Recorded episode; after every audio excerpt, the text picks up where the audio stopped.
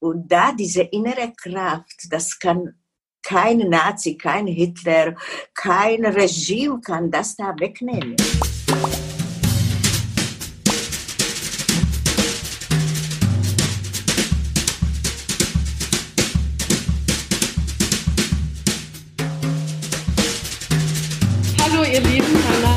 Angela Di Giacomo. Ich bin die Initiatorin des ähm, Wundernova Frauen Sommer und Pinkfest. Es hat letztes Jahr im Mai das erste Mal stattgefunden und das Ziel war und mein Wunsch war, es Frauen zu zeigen, die total Spaß haben an dem, was sie tun und ähm, die Dinge, die sie in der Welt bewegen.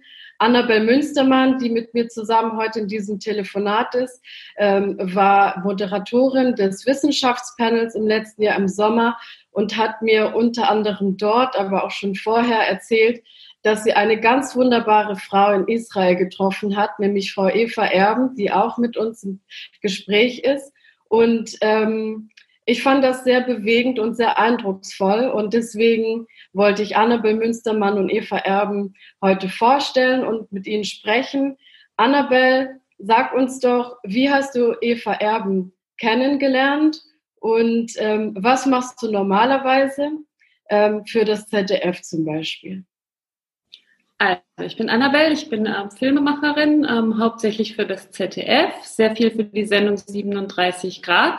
Ich war auf einem Flug nach Marrakesch und las die Süddeutsche Zeitung, die Seite 3, und äh, habe ein wunderbares Foto von ähm, Eva Erben dort gesehen und einen sehr, sehr schönen, berührenden äh, Artikel und hatte zum ersten Mal, also man hat das schon oft als Journalistin, aber so einen ganz dringenden Impuls, diese Frau muss ich kennenlernen. Und dann habe ich sie ähm, angerufen in Israel mehrere Male. Wir haben uns geschrieben und ein bisschen über Telefon so Vertrauen zueinander gefunden. Und dann habe ich meine mittlere Tochter gepackt nach ihrem Abitur und bin nach Israel gereist, um Eva zu treffen und kennenzulernen. Wir waren dort beide Gast und haben äh, schöne Nächte an ihrem Küchentisch verbracht, schöne Tage in ihrem Garten und ich habe zum ersten Mal face-to-face -face erlebt, ähm, ja, was jemand äh, zu berichten hat, das wir sonst nur aus Büchern kennen und ähm, beschlossen, diese Frau muss ich wiedersehen und wiedersehen und äh, ein, ähm, zunächst mal einen Film mit ihr zu machen, eine Dokumentation und ähm, ja, der Wunsch nach mehr äh, ist immer noch auch da. Ja, jetzt wissen wir drei, die wir hier so sitzen, natürlich genau, worum es geht, aber ähm, die Zuschauer wissen es nicht. Ähm, Eva, du bist jetzt 89 und hast etwas erlebt, das wir alle sozusagen in Deutschland und auch auf der Welt nur aus Geschichtsbüchern kennen. Du bist Holocaust-Überlebende.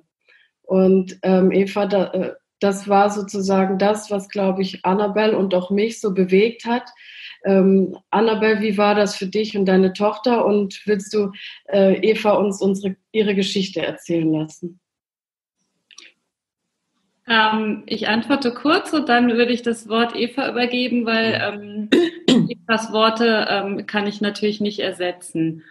Ähm, für mich und meine Tochter war das sehr äh, berührend und bewegend, weil ähm, Eva etwas hat, äh, was ich so nicht kenne. Und ich habe auch schon mit anderen Holocaust-Überlebenden gesprochen, dass sie ähm, ja sehr, sehr viel Lebensmut hat, sehr äh, positiv ist und ähm, äh, eine unglaubliche Erinnerung hat an all das. Und ähm, ja, ich hatte jetzt auch die Ehre, mit ihr diese Reise in ihre Erinnerung und in ihre Vergangenheit zu machen. Und das war auch sehr besonders. Aber ich würde das Wort gerne dir geben, Eva was, äh, du bist nicht nur Überlebende, du hast auch ganz viel mitgenommen. Und wir waren zusammen zum Beispiel in Theresienstadt, wo du ja deine Kindheit verbracht hast. Und du hast dort gesagt, das ist ein bisschen wie nach Hause kommen.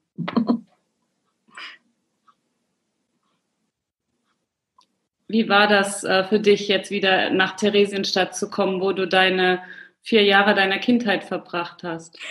sehr viele Erinnerungen, Erinnerungen äh, auf meine so komische Kindheit, weil in der Seenstadt waren wir, haben wir aufgehört, Kinder zu sein und die, irgendwie die Verantwortung für unser eigenes Ich äh, wurde übernommen, weil die Eltern waren doch äh, mehr oder weniger hilflos und äh, konnten nicht äh, bestimmen, nichts, aber die Liebe und die, die Sorge für uns, äh, das war so groß, das war größer als äh, im normalen Leben so zu Hause, wo man behütet so eine Routine hat.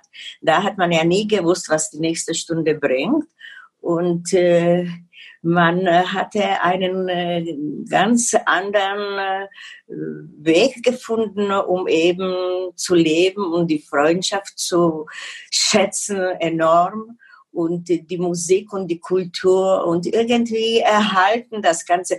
Und wenn ich nach Theresienstadt komme, bin ich eben ein ganz anderer Mensch irgendwo, versetzt mich das in eine andere Welt und alle diese Sorgen, was die heutige Welt hat, fallen dort weg. Etwas, etwas ganz anderes. Ich bin wirklich, man kann das nicht übertragen auf Menschen, die nicht diese Zeit erlebt haben. Diese totale, die, die totale äh, Unmächtigkeit für sich etwas selbst zu bestimmen. Und auf einmal steht man da wieder ein ganz anderer Mensch. Also es ist schon für uns alle, Theresienstadt bleibt etwas ganz Außergewöhnliches. Ja, was mich äh, an, an dir und an deiner Geschichte so sehr auch äh, fasziniert hat, dass du eben in dieser, wie du selber immer sagst, Miserie, immer noch irgendwo ein Fünkchen äh, Glück gefunden hast. Also ich habe dich erlebt, wie du den Brundibar äh, gehört hast und sofort konntest du alle Textzeilen. Der Brundibar ist eine Kinderoper, die Hans Kraffner komponiert hat, eigens für die Theresienstädter Kinder. Ähm, und das haben die Nazis auch ein bisschen so als Propagandainstrument benutzt, um der Welt zu zeigen, schaut, wie gut es hier den Kindern und den Menschen geht. Aber für die Kinder war das trotzdem auch was sehr Besonderes. Und ich glaube, Eva gehörte zu den wenigen, die ähm, alle Aufführungen mitmachen durfte, weil die meisten Kinder wurden dann mit den Transportzügen in die Vernichtungslager, in die anderen Konzentrationslager verschickt und äh, ständig umbesetzt. Also ähm, das ist schon eine, ja, wie soll ich sagen, ein sehr ähm, eine Medaille mit zwei Seiten und es hat auf der einen Seite so ganz viel von dieser grausamen ähm, Todesmaschinerie auch gezeigt und auf der anderen irgendwie dieses Quäntchen Glück, was die Kinder dort mit dieser Musik erleben durften. Und Eva hat heute noch, also ich kann keine Volkslieder mehr auswendig, aber jede Textzeile dieser Oper uns vorgesungen, als wir zusammen in Theresienstadt waren. Und das zeigt halt auch, dass in diesem ganzen ja, traumatischen Erleben äh, da doch noch so ein bisschen Kindheit stattgefunden hat. Habe ich das richtig gesagt, Eva? Na, schau, in Theresienstadt waren sehr viele Künstler, weltbekannte Künstler. Und äh, es war Musik und es war Theater. Man hat zum Beispiel die verkaufte Braut äh, drei, 38 Mal aufgeführt. Es waren Konzerte. Es war, äh, ich habe äh, Goethe, Schiller, äh, alle möglichen Sachen, was man so normal äh, in der Schule lernt, in Theresienstadt gelernt. Äh, über die römische Mythologie und griechische Mythologie und alle diese Sachen, das hat uns von den tagtäglichen Miserie in eine kulturelle Welt wiedergebracht, ja. Und da, da wir auf einmal Schauspieler und Sänger waren, wir haben gesungen und wir haben gelernt und wir haben geübt. Das war für uns, äh, im Moment waren wir nicht in Theresienstadt, wir waren etwas äh, wir waren frei, wir waren Künstler, wir waren wieder Kinder und so. Und da das Leben, das kulturelle Leben in Theresienstadt war enorm. Und Leute haben wirklich äh, überlebt und äh, irgendwie diese ganze schreckliche, äh, wie soll ich es sagen, Unterschätzung der Menschheit, ja, wir waren doch nicht Menschen, aber wir alle waren so irgendwie in einer eine ganz andere Welt, wo nicht einmal der SS und der deutsches, äh, die deutsche Macht die Kraft hatte einzugreifen, weil wir haben irgendetwas geschafft, wo wir ganz alleine waren und das war die Kunst, das war die Musik und äh, in Theresienstadt war es auch ja die Deutschen haben das, äh, äh, wollten es so haben, weil sie eben Theresienstadt vorgestellt haben als ein Musterghetto. Und es wurde nachher auch dieser Film gedreht. Hitler hat den Juden ein, eine Stadt geschenkt. Und äh, also dieser große Film, das ist heute bekannt. Und äh, heute, wenn ich, wenn ich so zurückschaue auf die ganze Zeit, Theresienstadt äh, war etwas, wo, was, man, was, man in, was man in keinem Gymnasium, in keiner Schule lernen kann. Und wenn es enden möchte in Theresienstadt und nicht mit Auschwitz, wäre es, äh, wäre es eine gute Lehre zum Leben, wenn man es so überleben möchte. Aber von 150.000 Kindern, was wir in Theresienstadt waren, sind 100 am Leben geblieben. Also die, es war nicht, nicht so, nicht so alles, wie, wie man es heute sieht. Eva, in der, in der Dokumentation, die Annabelle über dich gemacht hat und die wir bald im Fernsehen sehen können, da kriegen wir so ein bisschen einen Einblick über deine Geschichte. Wie war dein Leben, bevor du sozusagen ähm, nach Theresienstadt kamst und wie war es dann in Theresienstadt und wie ging es dann weiter nach Auschwitz? Schau, wir alle haben gemeint, dass wir in Theresienstadt äh, im Ghetto bleiben und der Krieg wird nicht ewig sein und wir werden es irgendwie überleben. Und äh, es waren keine Ärzte, äh, keine Medikamente und es war Hunger und es waren Epidemien. Und äh, eben man brauchte sehr viel Glück, um eben es überzuleben, aber auch die Menschen, die Ärzte waren enorm fantastisch. Das waren direkt Engel, was sie alles gemacht haben, ohne ohne jegliche Instrumente. Und äh, ich glaube, Theresienstadt war etwas so Außergewöhnliches. Aber lange haben wir nicht gewusst, dass Auschwitz existiert. Und Transporte sind immer gegangen von Theresienstadt und irgendwo zur Arbeit. Also man hat geglaubt, die gehen zur Arbeit. Auschwitz, dass man sie verbrennt und dass es Gaskammern gibt, davon hatten wir keine Ahnung. Und wie war dein Leben? Aber jeder wollte, in, jeder wollte in Theresienstadt bleiben, selbstverständlich, weil nicht in das Unbekannte gehen. Und in Theresienstadt konnten bleiben Leute, was wichtig waren für die Erhaltung des Ghettos. Also jeder hat sich bemüht, so, so äh, produktiv zu sein und so beisteuern zu dem, äh, zu dem Leben in Theresienstadt wie möglich, dass er eben dort bleibt.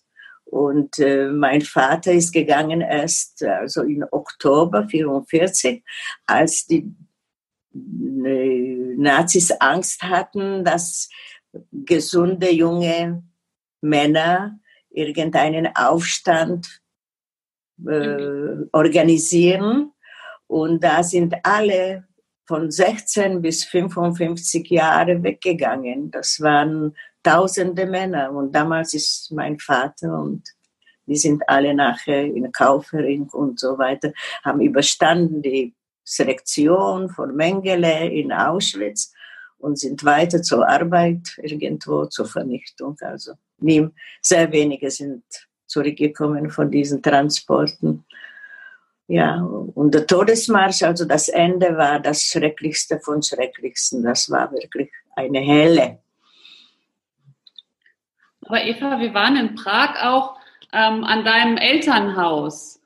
Da hast du uns gezeigt, wie du, äh, wie deine Kindheit vor dem Ghetto und vor dem Krieg war. Ja, ja die war, die war sehr, sehr, sehr, sehr schön. Ja, eine, eine Kindheit äh, voll mit. Äh, also ich hatte alles, was man so zu einer guten Kindheit und zu einem möglichst schönsten Leben braucht.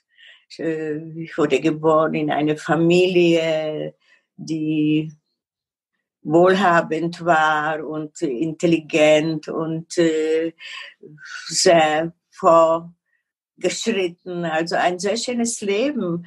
Es war ein Auto und wir sind zur Sommerfrische gefahren im Sommer und im Winter in die Berge, Skilaufen und es war alles sehr, sehr, sehr schön. Normal bis, bis 38.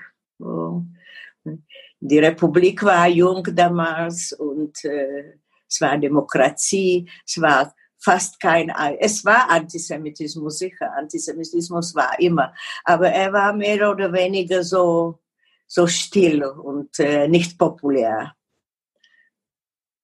Und dann hast du uns auch deine Schule gezeigt, dann durftest du auch von heute auf morgen nicht mehr zur Schule gehen. Ja, ja. Auch in Aber drei Jahre habe ich die Schule genossen. Ja. Auch in Theresienstadt hat man dir, hat man euch Kindern Schule verboten. Ihr durftet dort relativ viel noch tun, aber Schule war verboten. Trotzdem habt ihr immer alle heimlich gelernt.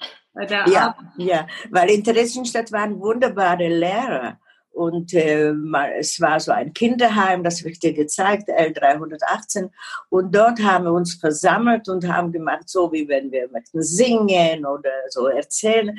Und äh, man hat gelernt, also ohne Papier, Papier war eine Rarität in Theresienstadt und äh, also alles bei Erzählen, aber gelernt. Und jemand ist immer draußen gestanden, wenn, zum, wenn zufällig eine Kontrolle vorbeikommen möchte, da haben wir angefangen zu singen. Da, da hat der, was, ge, was draußen war vor der Tür, irgendeine, etwas gepfiffen, was, was, wir, was wir wissen, was wenn dieser Pfiff kommt, müssen wir anfangen zu singen. Und äh, ja, die Lehrer waren wunderbar, auch nach dem Krieg. Manche, was noch, was zurückgekommen sind aus der Riesenstadt, haben wir uns, habe ich sie oft besucht und weiter gelernt, weil wir hatten da doch solche Lücken in unseren, äh, in unser Schulgang. Und ähm, Eva, möchtest du, äh, Angela, möchtest du noch, äh, wollen wir noch etwas zu ihrer Kindheit wissen oder soll ich äh, mal weitergehen in der Geschichte?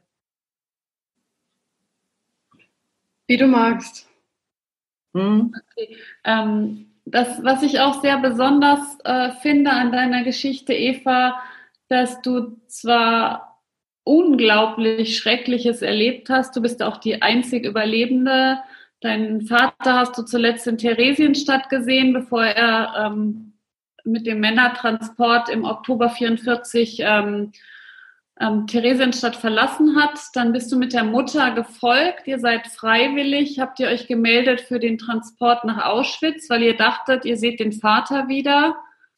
Dort hat dich äh, etwas erwartet, was du selber kaum beschreiben kannst, aber nichtsdestotrotz kannst du es beschreiben. Schau, jeder heute weiß, was Auschwitz war. Und äh,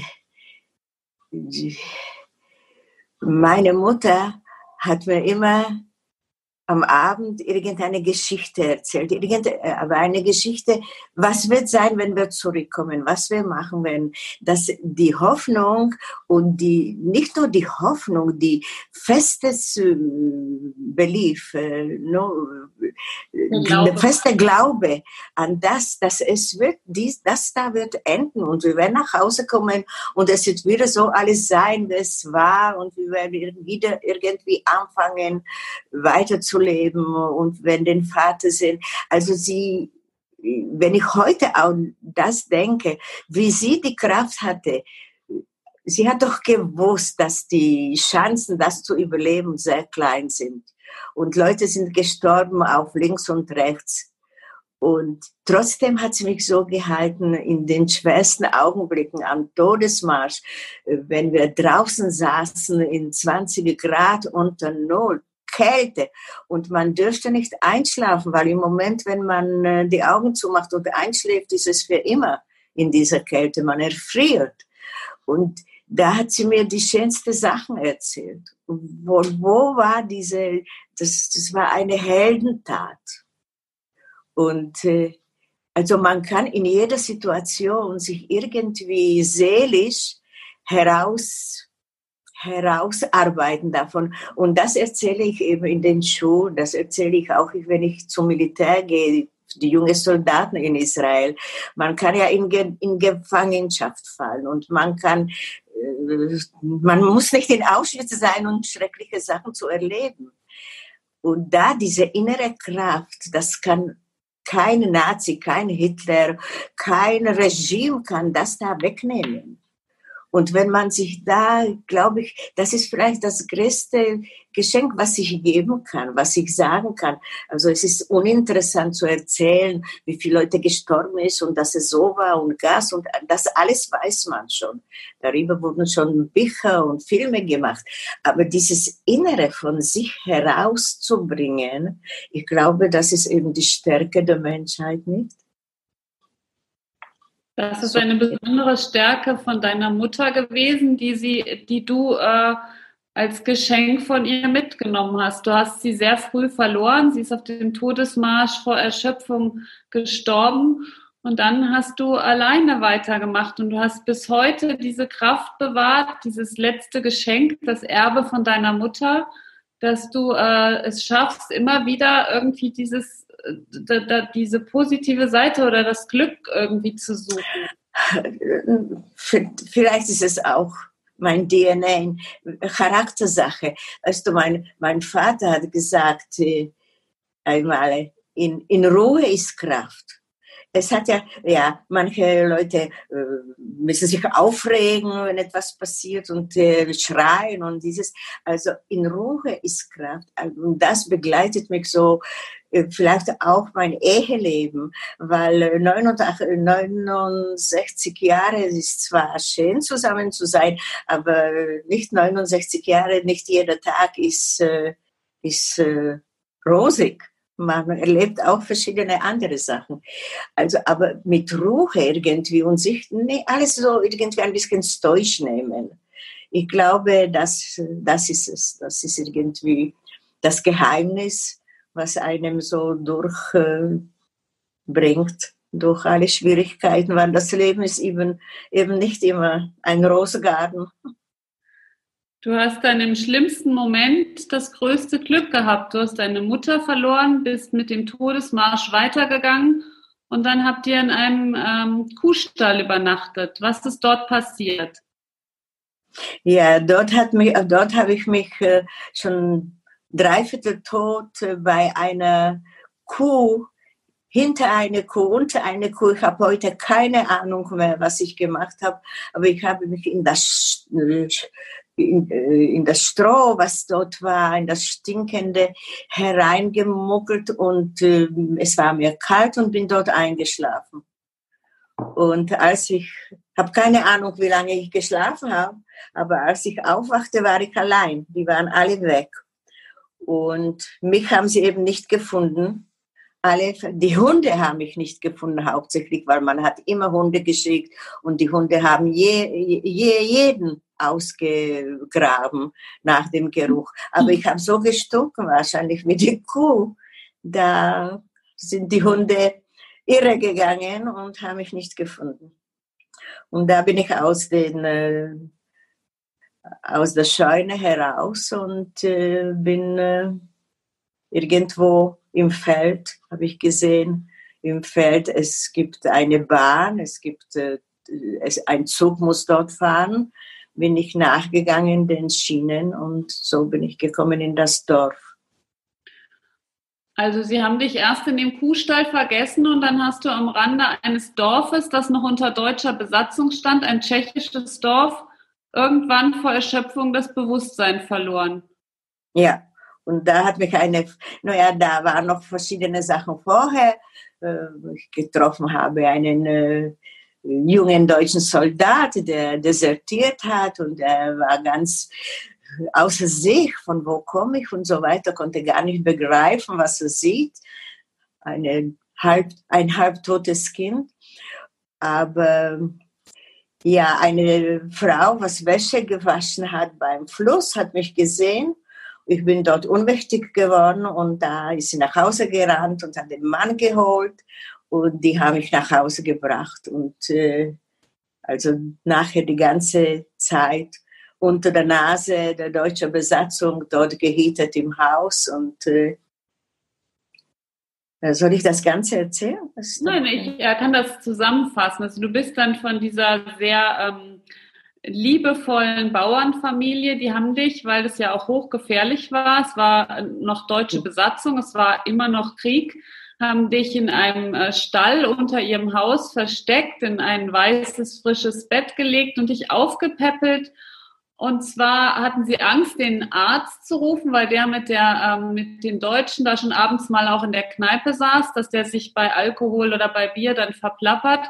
Und dann haben sie die Hebamme gerufen und die Hebamme. Ja, ja. Das ja, Kind ja. ist gesund, aber halt vollkommen unterernährt. Und wenn man sie jetzt nicht irgendwie besonders aufpeppelt, dann wird sie das nicht schaffen. Und dann hat die Hebamme Muttermilch gesammelt und ähm, ja, so wurdest genau. du ein genau. zweites Mal äh, gestillt in deinem Leben und so wieder ja. zu neuem Leben er erweckt. Das ja. ist auch eine ja. sehr besondere Geschichte. Die, ja. ähm, und diese Bauernfamilie, da haben wir jetzt die Enkeltochter und die Urenkel getroffen. Ja, die hast du jetzt kennengelernt, ja. Da waren Alle. wir jetzt in Postschrikow und da bist du immer noch, also man hat das Gefühl, egal ob das jetzt die Enkel, Urenkel sind, das Findelkind Eva hat immer einen Platz an diesem Tisch.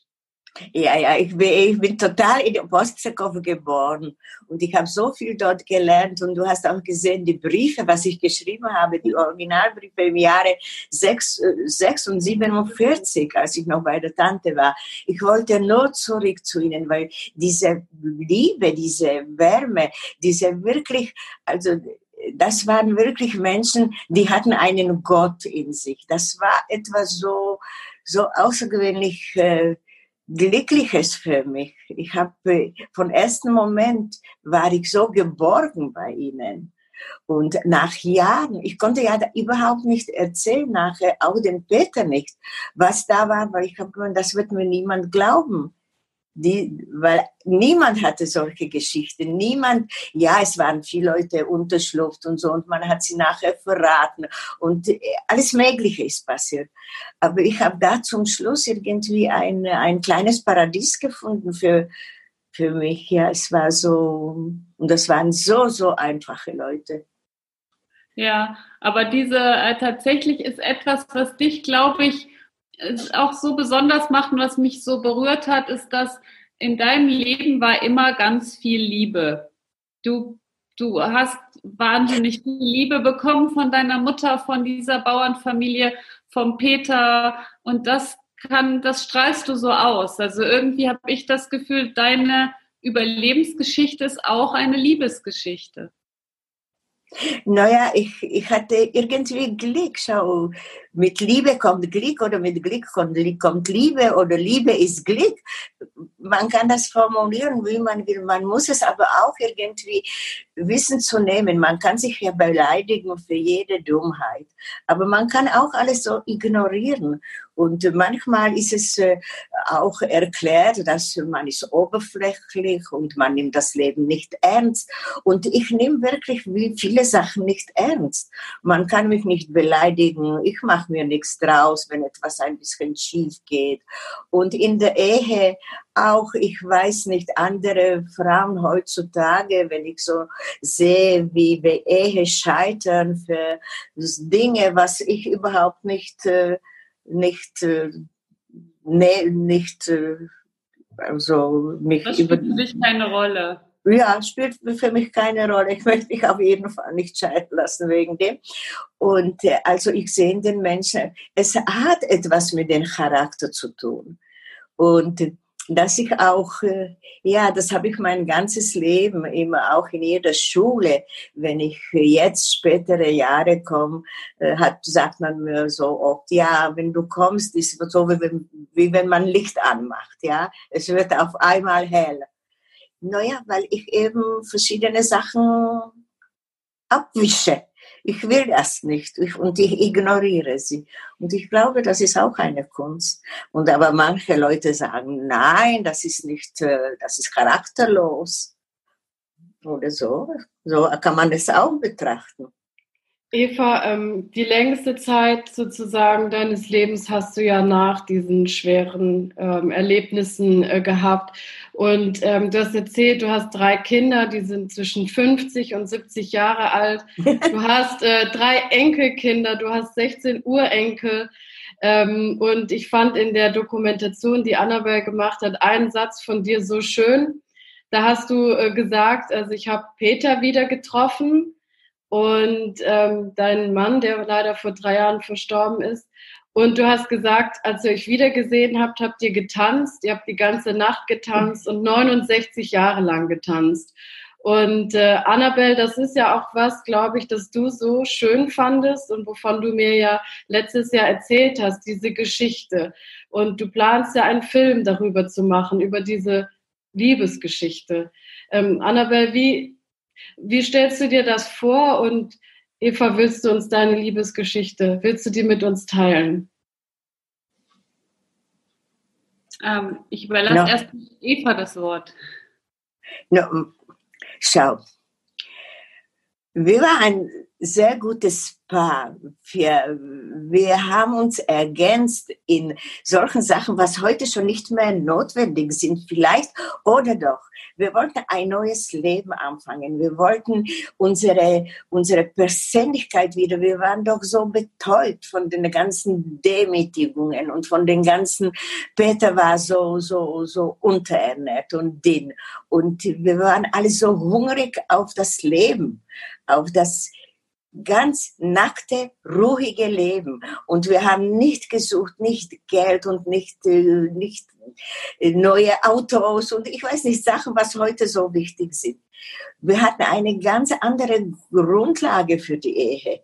Das war bei uns, äh, also, dass wir uns treu sind und dass wir uns irgendwie er steht bei mir und ich stehe bei ihm, das war so etwas äh, Selbstverständliches.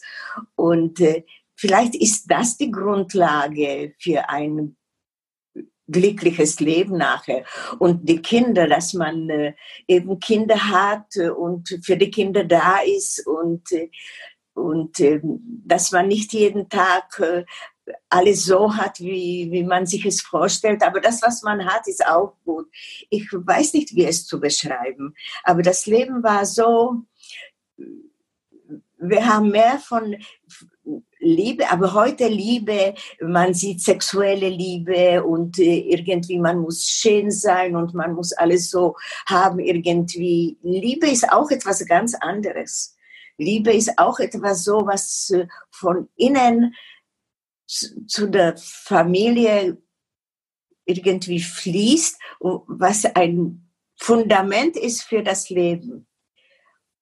Und was, dass die Liebe immer, dass die Liebe nicht so gesehen ist, wie es eben heute ist, wie, wie man eben heute liebe. Man muss irgendetwas Positives haben, um jemanden zu lieben. Aber man kann auch jemanden lieben, gerade deswegen so, wie er ist. Vielleicht auch nicht so wunderbar positiv, ja. Naja, was bei euch ja auch Besonderes ist, ihr seid beide, äh, äh beide Holocaust-Überlebende, ihr ja. seid Auschwitz-Überlebende. Ihr habt euch schon in Theresienstadt kennengelernt. Du warst ein Kind, Peter war zehn Jahre älter. Ihr habt euch zufällig, was ja auch schon mal sehr viel, also die Zufälle begleiten ja auch dein Leben. Ihr habt euch zufällig in Prag wieder getroffen und habt dann angefangen zu tanzen, äh, bis, äh, ja, bis das der Tod euch geschieden hat. Und ähm, ich glaube, dadurch, dass ihr auch sozusagen die Einzigen wart, ihr wart beide nur du und er, weil ihr beide alles verloren hattet. Ihr hattet keine Eltern mehr, keine Großeltern, keine Tante, keine dies und jenes. Ihr hattet auch Freunde glaube, das, auf der Welt. Das ist auch eine schwere, das ist auch eine schwere Sache in der Ehe, weil auf einmal der Mann, der Mann ist dein Vater und ist ein, dein Freund und ist dein Liebhaber und ist dein Mann und ist der Vater von deinen Kindern. Alles in einem, ja. Und ich bin auch auf einmal äh, alles nicht so sehr, weil der Peter war trotzdem zehn Jahre jünger und hat sich besser äh, es war ein Unterschied, wenn man Holo den Holocaust überlebt hat als Zehnjähriger oder Zwanzigjähriger oder Dreißigjähriger. Alle diese zehn Jahre waren ein enormer Unterschied, wie man die Situation verkraftet hat. Und äh, ich glaube, Kinder waren vielleicht noch am besten daran, weil äh, ich weiß nicht, das ist schon Philosophie. Aber auf jeden Fall, der Peter hat verstanden, zum Beispiel nach der Geburt unserer Tochter, das erste Kind, habe ich am Anfang schrecklich geträumt, dass man, man sie wegnimmt, dass man mir sie wegnimmt. Und äh, da habe ich angefangen, habe ich ein bisschen geschrien im Schlaf. Und der Peter hat äh, gewusst, was in mir ist. Und da ist er gegangen, hat das Baby gebracht ins Bett. Und es hat zwischen uns geschlafen und ich habe mich beruhigt. Nur ein jemand, der das nicht erlebt hat oder der mich nicht verstanden möchte, möchte vielleicht sagen, was diese Verrückte, was schreit sie in der Nacht, was hat sie da für Albträume? Sicher hat er mich verstanden und es war das größte Fundament vielleicht für unsere Ehe, die Vergangenheit. Ihr habt auch lange, lange, bis dein jüngster Sohn ähm, in der Schule war, im Gymnasium war, hast, habt ihr nicht darüber gesprochen? Ja, ja ich habe 40 Jahre nicht gesprochen. 40 Jahre wollte ich nicht Deutsch sprechen, wollte nichts Deutsches haben, wollte keine Erinnerungen erzählen. Nein. Erst im Jahre 80 habe ich angefangen. Ja, bei uns hat man so immer äh, mehr oder weniger mit Humor darüber gesprochen. Ja, Onkel Ram schon wieder Sardinen, wie damals das Rote Kreuz gekommen ist nach Theresienstadt und man hat uns äh, äh, gegeben Brot mit Sardinen und das konnte man erst anbeißen im Moment als äh, Onkel Ram. Ram war der Ghetto-Kommandant äh, und der ist gegangen mit einem äh, Pamali von Roten Kreuz. Damals, ich weiß schon nicht mehr, nicht Bernadotte, äh, habe vergessen, wie die hießen.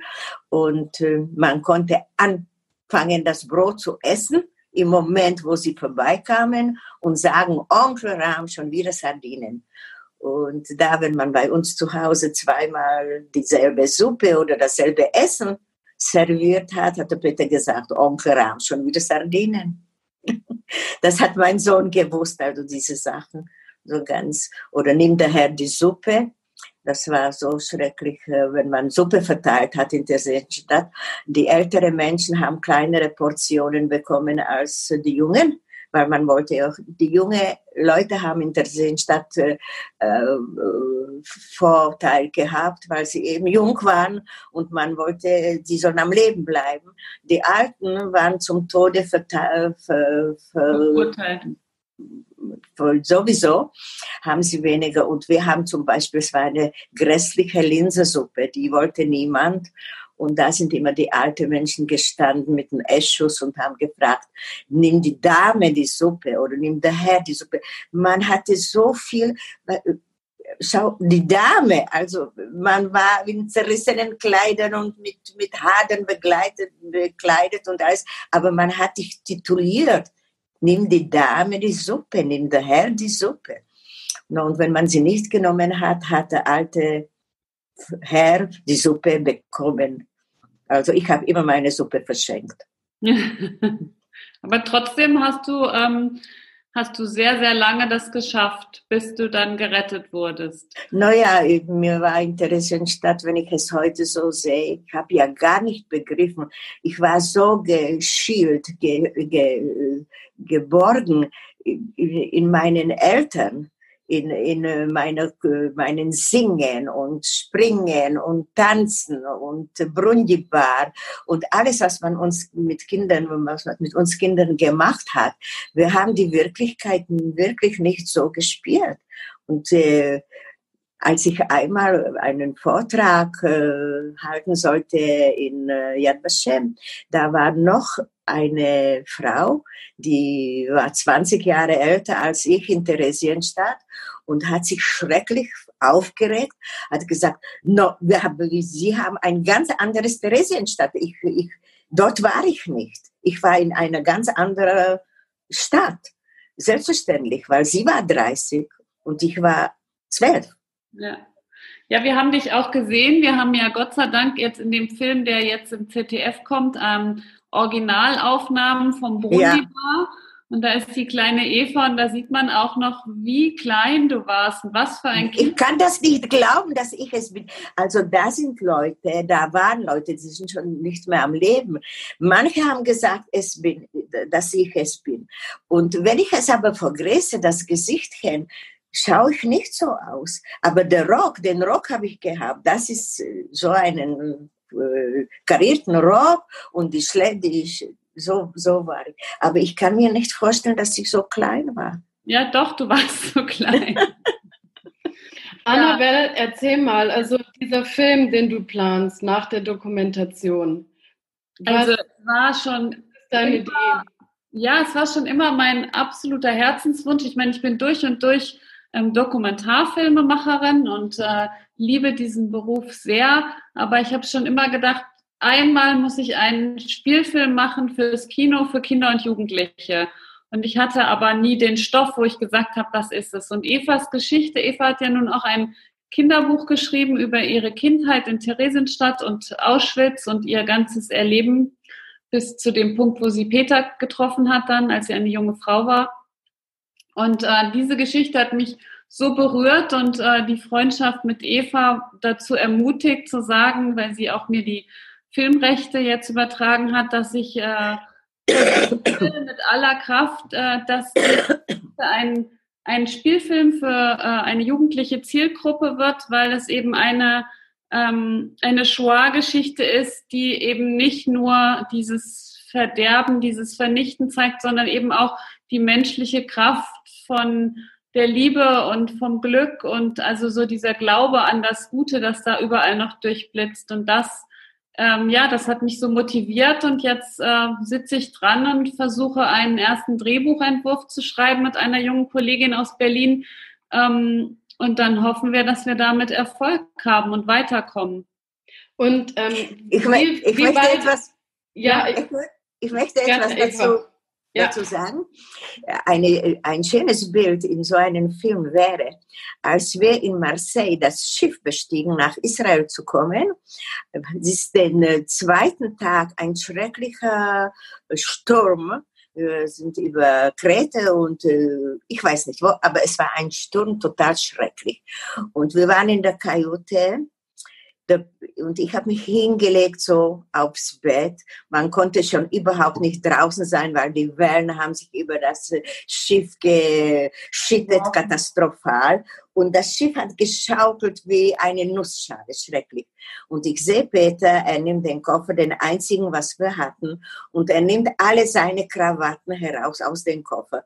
Und ich schaue ihm an, ist er verrückt, was braucht er jetzt in dieser Helle? Seine Krawatten, weil in Prag war, äh, äh, hat man Krawatten getragen und er hat sich alle Krawatten nach Israel mitgenommen und er macht einen Strick von den Krawatten, er äh, macht äh, sie an und macht einen langen Strick davon und dann geht es, geht er so an mein Bett und fängt mich an, so an das Bett anzuschnieren. Also so ganz war ich angeheftet an das Bett. Ich soll nicht herunterkugeln, weil das Schiff war direkt schrecklich, wie sich das, und ich war ja schon schwanger, ich war im achten Monat. Und also das war ein Moment, dann hat sie sich neben mich so hingelegt und hat die Hände an mich und hat mich so festgehalten. Und da habe ich gesagt, zum, ist das möglich, dass das Schiff jetzt wird heruntergehen nach dem Todesmarsch und nach all dem, was wir erlebt haben, werden wir jetzt ertrinken? Das ist doch unmöglich. Nein, nein, nein, wir werden nicht ertrinken. Warte, das wird aufhören. No. Also in der Früh war wieder alles schön und gut, aber dieser Moment, wo ich so unter den Krawatten gelegen habe und dass er das gemacht hat, also das hat mich das ganze Leben bis heute trägt mich das diese Erinnerung. Ja, das war unglaublich. Und dann, als das Schiff schon, wir haben schon Haifa gesehen, also es war schon fast beim Ankern, da sind so alle Menschen auf, äh, auf das Deck gegangen und der Blick war wunderschön auf die Stadt. Das war, ich glaube, Vormittag, so irgendwie gegen elf, als wir ankamen. Und die Sonne hat sich so auf die Dächer äh, gestürzt. alles war so gelb, so goldig, so, so gescheint. Und da sagte Peter damals, da werden wir ein Haus bauen, da werde ich dir ein Haus bauen und werden wir viele Blumen kannst du dort pflanzen, weil ich war immer nach Blumen verreckt. Jede Blume, wo wir gegangen sind, am Rande, am Weg, habe ich immer gepflegt. Und äh, wir werden Kinder haben und die werden nicht das erleben, was wir durchgemacht haben. No, und das hat er gemacht. In diesem Haus warst du. Und ja. die Blumen hast du gesehen. Nur den Peter hast du leider nicht mehr gesehen. Aber dafür hatten wir sehr intensiv mehr Zeit, als wenn wir noch den Peter dabei gehabt hätten. Ja. ja. Wie plant ihr denn zusammenzuarbeiten, um den Film zu machen? Naja, also sagen wir mal, wenn wir jetzt diese ähm, ähm, Ghetto-Situation, die wir jetzt äh, gerade alle erleben, die man natürlich nicht vergleichen kann, aber wenn wir aus der Isolation hervorkommen, dann äh, ist es mein Wunsch, dass ich mit äh, dem sozusagen ersten Entwurf dieses Drehbuchs, dieser ähm, Geschichte, wie sie aussehen sollte in dem Film, dass ich noch äh, nach Ashkelon komme und ähm, an Evas Küchentisch ähm, mit ihr zusammen das äh, durchspreche und äh, ihr zeige, natürlich wird es ein, soll es ein Spielfilm werden, das ist äh, nach der wahren Geschichte von Eva, aber natürlich werden wir da auch dramaturgische Momente einbringen, die vielleicht äh, von der Wirklichkeit abweichen. Es hat ja auch, soll auch viele fantastische Momente haben, wo das Ganze auch ein bisschen die Wirklichkeit verlässt, um irgendwie auch die Kraft von Evas Mutter zu spiegeln, die sie immer in märchenhafte Welten entführt hat, um sie von dieser schrecklichen Wirklichkeit fernzuhalten, die sicherlich ganz viel zu ihrem auch seelischen Überleben beigetragen hat. Und ähm, ja, und wenn dann ähm, wir d'accord sind, dann das Ganze hat natürlich auch viel mit finanziellen Mitteln zu tun. Wir hoffen, dass wir Förderung kriegen für diese Drehbucharbeit. Wir hoffen dann weiter, dass wir Förderung kriegen für die Produktion, weil es ist ja ein historischer Film, der sicherlich nicht so sein soll wie ein historischer Film in diesem Sinne, dass man viele ähm, viel Personal hat. Das soll schon eher in so einem Kammerspielartigen Setting stattfinden, dass man sich konzentriert auf Eva und ähm, ihre Mutter und die wenigen Figuren, die da eine große Rolle gespielt haben, also ihren Vater, aber alles andere, diese ganze ähm, SS, Nazi, Kommandatur, ähm, das sollen eher so schemenhafte Gestalten. Also das Böse soll gar nicht mit Gesicht dort auftauchen. Das sollen einfach nur, ähm, ja, die Geschichte ist bekannt, die große Geschichte und die kleine Geschichte soll dafür umso mehr glänzen. Und ähm, ja, da kommt gerade meine Tochter zur Tür rein. Ähm, ja. Aber das ist wahrscheinlich, das darf ich vielleicht hier an der Stelle kurz sagen, die einzige, die ja ähm, so jung ist, dass ihre Enkelkinder in Zeiten von der Corona-Krise noch sehen darf, oder? ja, ja die ist Glück ich bin auch ganz eifersüchtig. Aber ich, ja, ich äh, habe meine Enkeltochter tatsächlich noch gesehen. Die ist jetzt aber wieder in München. Aber zurück zum Film.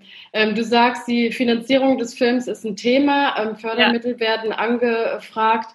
Ähm, wie ist die Resonanz bisher, wenn du von deiner Idee erzählst? Ähm, hast du schon ein paar Menschen, die dir helfen werden? Ja, also die Resonanz ist sehr äh, ist groß. Jetzt ist es gilt es halt relativ schnell. Es war jetzt die erste Aufgabe, war einfach diese Dokumentation fertig zu bringen. Die hat einen Sendetermin jetzt im April zu äh, 75 Jahre Kriegsende. Da ist das Fernsehprogramm ja immer an solchen Ereignissen auch ein bisschen orientiert. Und jetzt da der nächste Schritt ist einfach, dass wir was in der Hand haben, ein, ein Treatment, ein Exposé, um äh, damit dann ähm, einfach weiter äh, ganz gezielt jetzt zu gucken, wo bekommen wir Gelder, welche Produzenten steigen damit ein und ähm, ja, wie kommen wir möglichst schnell zu einer ähm, Produktion, weil mein größter Wunsch ist natürlich, dass Eva ähm, die Kinopremiere ähm, mit mir an meiner Seite mit äh, erleben kann. Na, da muss man sich aber ein bisschen be be beeilen. Ja, das machen wir. Weil ich bin schon über 18. Ja, genau. Eva sagt immer, wenn irgendwas passiert, sagt sie, ich werde eh schon nicht mehr jung sterben. Ja, ja, das ist auch eine gute Sache. Ja, Eva, wie sehr freust du dich auf die Dreharbeiten und die Arbeit an diesem Film? Na sehr. Schau, ich wollte, als ich klein war, ich wollte entweder Ärztin werden oder Schauspielerin. Also zwei ganz auf einer anderen Seite, ganz weit von, von sich entfernt Sachen. Aber ich habe immer gespielt als Kleine. Ich glaube, ich kann mich erinnern, jeden Sonntag sind wir zum Großvater, Großmutter von meinem Vater, Vaterseits gegangen. Und dort habe ich immer etwas rezitiert und immer etwas gespielt. Und ich habe sogar ein Bild, wo ich spiele den Strubelpeter. Vorhin der Strubelpeter. Peter, der war gern gesund und ich mag so mit den Händen. Und äh, Mama hat gesagt, na ja, eine Schauspielerin wirst du nicht sein, aber so Komödianten, in Zirkus kannst du vielleicht gehen. Also das war immer so ein Thema bei uns. Oder Ärztin. Dann ich habe gehabt so eine Spritze und Stethoskop als Spielzeug, ja. Und äh, also ich konnte mich nicht entscheiden, das oder das. Nur also, dann bin ich in die Krankenschwesterschule gegangen und ein bisschen nah zu der Medizin. Und jetzt mache ich mit euch, also ist es wieder ein bisschen nah zum Spielen. Ja. Also beide meine, meine Wünsche sind irgendwo, irgendwie zu Ende gegangen. Ja. gekommen. Ja. Nein, ich, es, es macht mir viel Spaß. Ihr seid doch alle so fabelhafte Leute. Leute, mein Kaffee, wie ich sage, ja, nicht solche Kleinigkeiten und nicht alles so ernst nehmen und nicht sich so mit allem beschäftigen und du warst so und du hast das gesagt und dann alles so unnütz und so dumm man kann doch ein bisschen großzügig sein und schmaffu. Und ähm, Eva, denkst du, dass einige der Schüler, mit denen du dich jetzt getroffen hast, ähm, ich muss ganz, ganz kurz die Tür aufmachen. Es tut mir leid, redet ihr weiter, ja? Ja, klar. Ähm, Eva, du warst ja auch an vielen Schulen und äh, auch in Einrichtungen, wo äh, Kinder untergebracht sind, die keine so schöne Kindheit hatten. Was wollen die von dir wissen und was bringst du denen mit? Was erzählst du denen? Über das Glück, über Schicksal? Na, am Anfang gebe ich ihnen eine ganz kleine äh, Überschau über meine Kindheit, wo ich geboren wurde und wie und was. Und dann, wie das alles geendet hat. Und es endet bei mir in einer äh, Eisdiele, wo ich Eis gekauft, äh, immer gekauft habe. Jeden Sonntag hat man mich geschickt, wo auf einmal auf der Tür stand, Juden und Hunden Eintritt verboten. Und so beende ich die Kindheit. Und dann äh, gehe ich schnell so über die Konzentrationslager und so weiter. Aber ich erzähle Ihnen mehr über eben das Seelische, über die, die seelische, das seelische Leben von meiner Generation. Also ich, ich, wir waren doch die, die ganze Generation meiner Jugend, waren wir so irgendwie Kinder, welchen gestohlen wurde die Kindheit. Und wie sie sich damit zusammen, wie die Eltern reagiert haben und wie sie alle waren. Und jetzt sehen sie auf einmal, dass ihr Leben nicht so schlimm ist weil alle möglichen Kinder sind unglücklich. Schau, heutzutage, wenn sich so viele Leute scheiden lassen und wenn die Familien so unstable sind und wenn die Kinder so keine richtige, richtig geborgen sind, ist es sehr wichtig, ihnen etwas zu geben. Ich sage immer, schau, niemand kann sich, niemand kann sich wählen, das Land, wo er zur Welt kommt die politische Lage, in welchem das Land ist. Niemand kann sich auch wählen, die Eltern, bei welchen er zur Welt kommt. Das ist ein Schicksal. Aber was man nachher mit dem Schicksal macht, das ist schon in euren Händen. Das war auch unser Schicksal. Meine herrliche Kindheit, meine wunderbaren Eltern der schreckliche Hitler, diese Missgeburt, was geboren wurde und mein Leben und nicht nur mein Leben, Millionen Leute das Leben zerstörte, war Schicksal. Jetzt, was mache ich damit? Ich kann mich betrinken, ich kann ins Meer springen, ich kann, ich kann mich erhängen.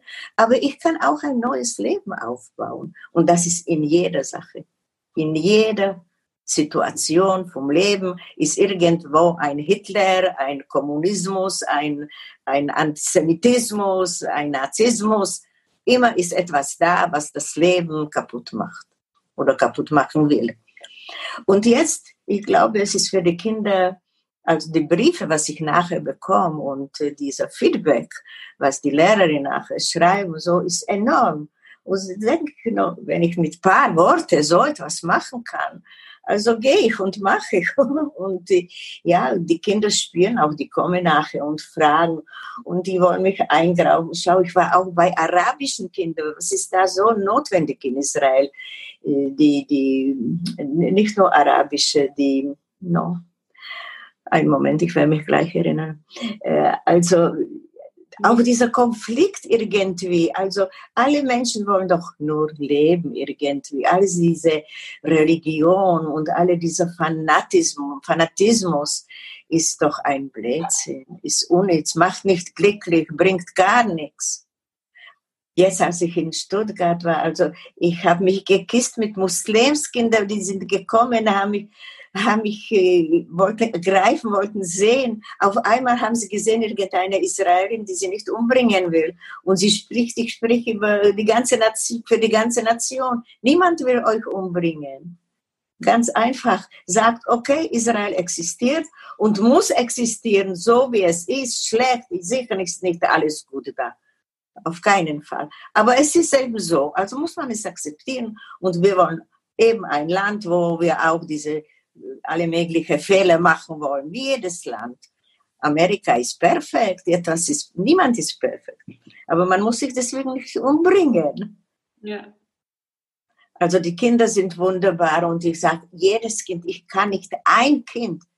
Und ich habe Tausende, über Tausende schon gesehen, nach 25 Jahren, was ich so herumgehe in der Schule. Jedes, jedes Kind ist wunderbar. Von wo kommen alle die blöde, dumme Menschen. Von wo kommt diese unmögliche Menschheit nachher? Diese Politiker und alles Mögliche. Ja. Ich, Radier das nicht aus, sagt. Ich radiere hier gar nichts aus, Eva. Alles bleibt so, wie es ist. Ähm, aber weil du gerade Stuttgart angesprochen hast, das ist ja meine Heimatstadt, da bin ich geboren. Ähm, italienische Eltern haben mich da geboren. Ähm, du hast ja viele Wurzeln noch nach Deutschland. Unter anderem habe ich auch von Annabel gehört, dass du Günther Jauch kennst, den wir hier ja aus dem Fernsehen kennen und von dem du sagst, dass der in äh, Israel sehr beliebt und sehr populär ist. Was ist eure Geschichte? ja, wir haben immer den Millionär gesehen. Wir haben das deutsche Fernsehen angemacht, weil wir haben ja beide gehören wir ein bisschen zu den deutschen Kulturkreis. Und der Millionär war am, am, am, Anfang so ein bisschen anders. Er war mehr literarisch und mehr intellektuell. Heute ist er so wieder anders. Aber damals waren wir begeistert. Und einmal war etwas ein Spruch über Goethe, ich weiß nicht, was es war, macht das wie die Sonnenose, die schöne Stunden, irgend, ich weiß nicht. Und Peter hat sich aufgeregt, hat gesagt, das ist noch und das ist noch nicht so, das ist anders. Und ich schreibe ja auch. Nur da hat er ihm einen Brief geschrieben und ich habe gelacht, habe gesagt, was glaubst du, dieser Mann wird den Brief gleich in den äh, Korb äh, schmeißen. Was, was schreibst du da für Blödsinn? Und so ist ein, ja, und er hat geschrieben, dass wir äh, beide Shoah-Überlebende sind und dass ja, ich habe ein Buch geschrieben und er hat auch etwas geschrieben. Äh, no, aber der Brief hat mir überhaupt nicht gefallen, aber er schreibt den Brief und er schickt ihn. Habe ich heruntergeschrieben, lieber Herr Jauch, wenn Sie einmal äh, Lust hätten, das heilige Land zu besuchen, sind Sie gern gesehen auf eine Tasse Kaffee oder auch mehr. Liebe Grüße, Eva. Das habe ich dazu geschrieben, der Brief ist gegangen und circa nach zwei Monaten, ganz bald, um ich kann mich bis heute erinnern, Freitag, 6 Uhr, Telefon, Günther Jauch. Ich habe gemeint, jemand macht sich lustig über mich. Sage ich, ja, ja, ich will nur fragen, ob das Angebot noch steht. Sag ich, ja, sicher. Kommen Sie nach Israel? Sagte, ja, wir haben eine Karte. Äh, ich weiß nicht, wann das war. Keine Ahnung, schon im Sommer. Im Sommer, ja, ganz bestimmt im Sommer. Und da haben wir abgemacht. Er hat mir das Hotel gesagt.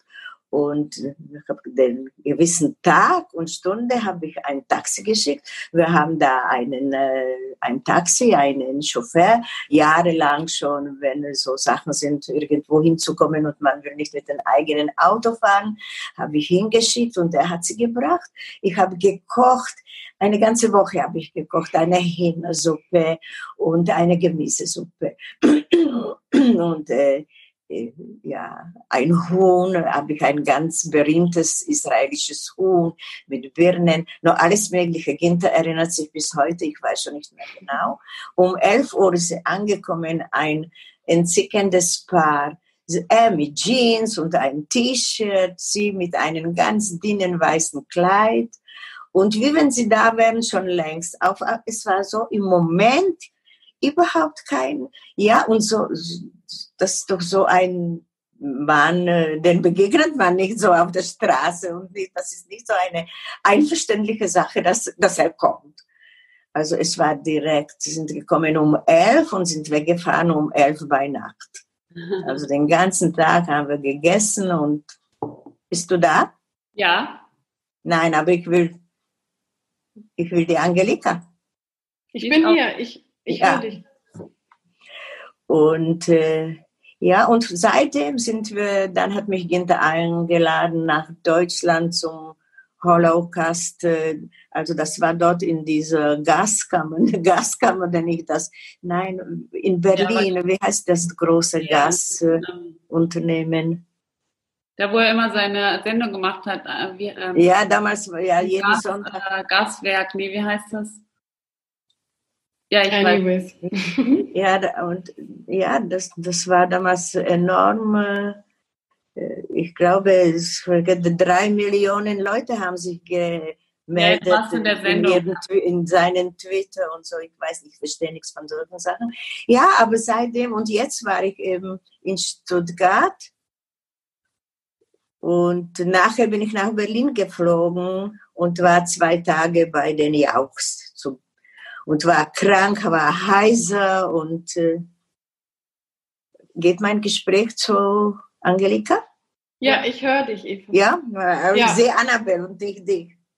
Ich sehe dich noch sehr gut und ich höre dich auch sehr gut und ähm, ja, ich, wir könnten jetzt hier ewig weitermachen und ich weiß, wir werden sicher auch nach diesem Gespräch weiter telefonieren. Ich bin so, also ich bin so alt wie Ginters Mutter.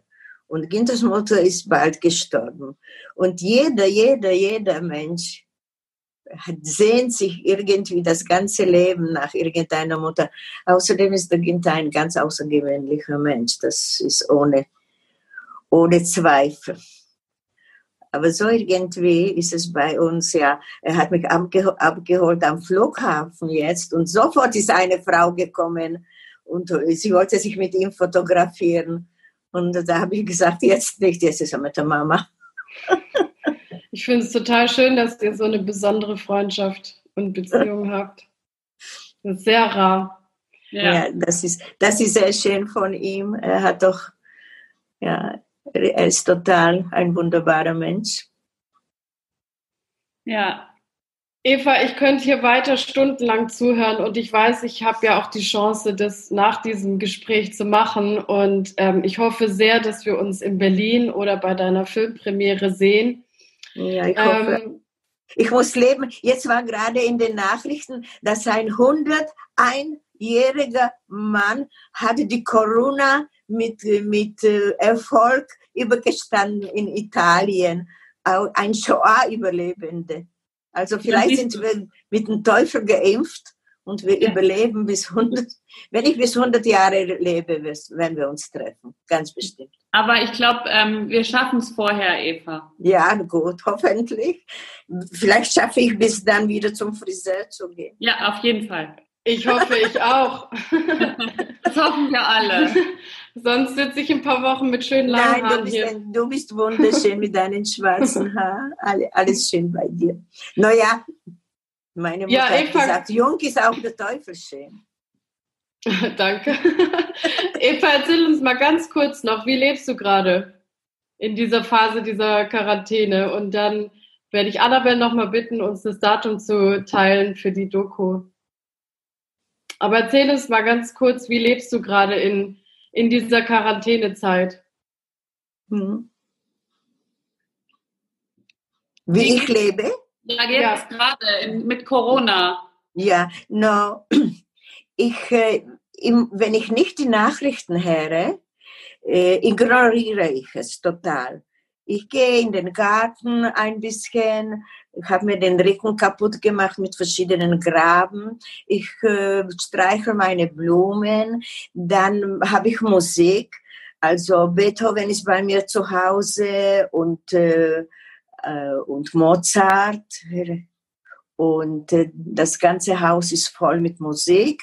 Dann habe ich ein wunderbares Buch gefunden in meiner Bibliothek.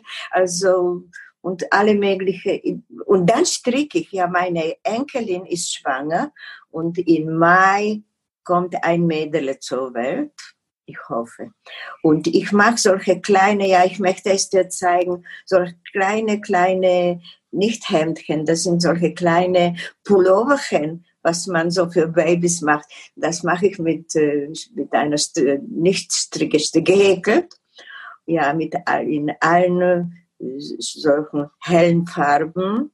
Das habe ich all meinen Kindern gemacht und all meinen großen äh, Enkeln gemacht. Und ja, und das macht mir auch Freude. Und ein bisschen Television. Ein bisschen gucke ich was in der Welt, was man so erzählt. Und zweimal im Tag höre ich Nachrichten, nicht mehr, weil da kann man wirklich verrückt werden.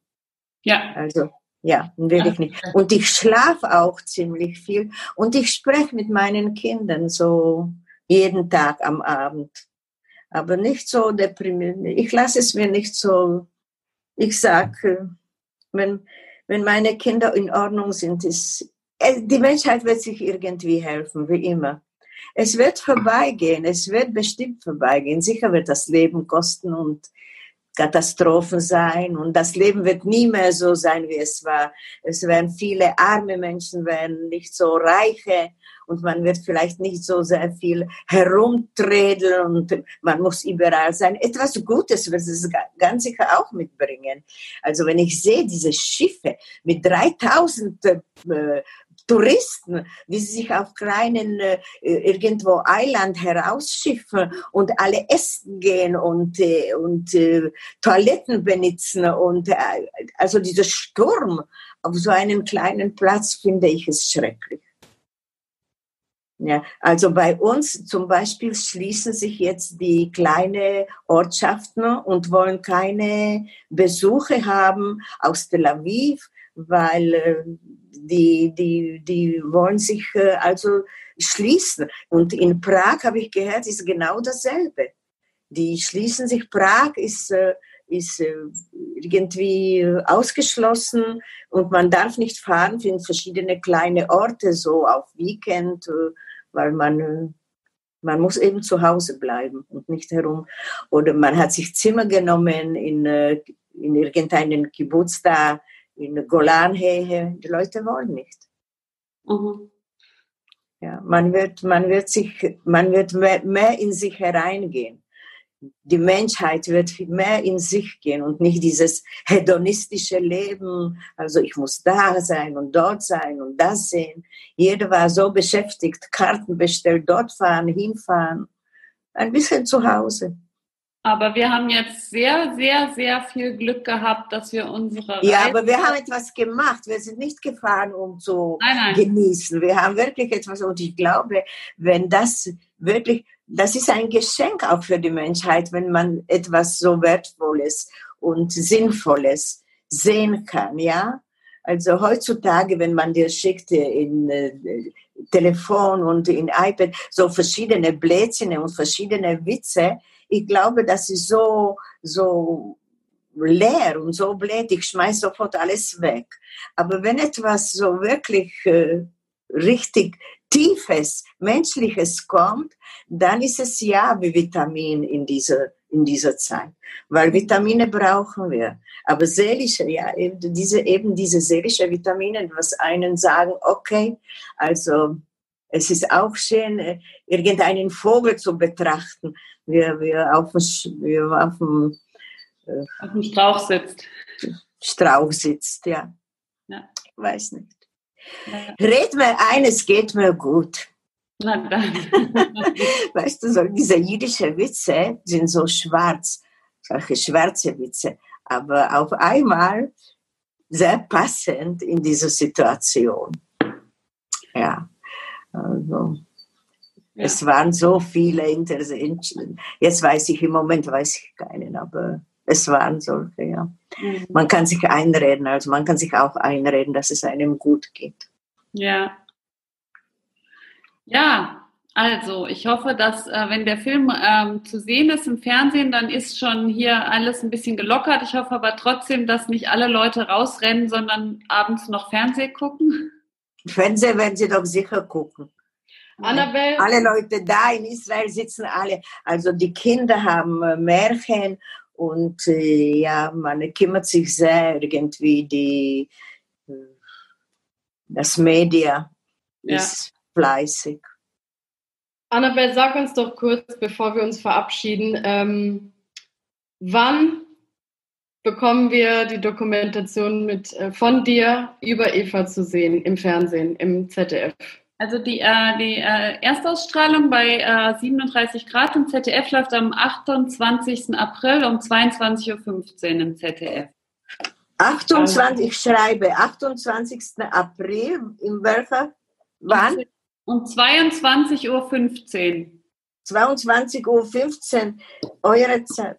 Aha. 23.15 Uhr bei dir. Wie, wie bei mir? 23.15 Uhr bei 23 dir. 23.15 Uhr bei mir, ja genau. In Israel. Aber also, bei RT, bei RT, nicht RT. Bei Dreisat, bei Dreisat wird es dann am Montag wiederholt, da muss ich aber die Uhrzeit noch nachschauen. Ja, schick Aha, mir die ja, doch Dreisat mal. ist wunderbar. Ja. Dreisat kann ich sehen. Ja. Ich verabschiede mich jetzt und stoppe mal die Aufnahme, aber wir sind gleich noch da. Ja. Tschüss. Tschüss, war wunderbar mit euch.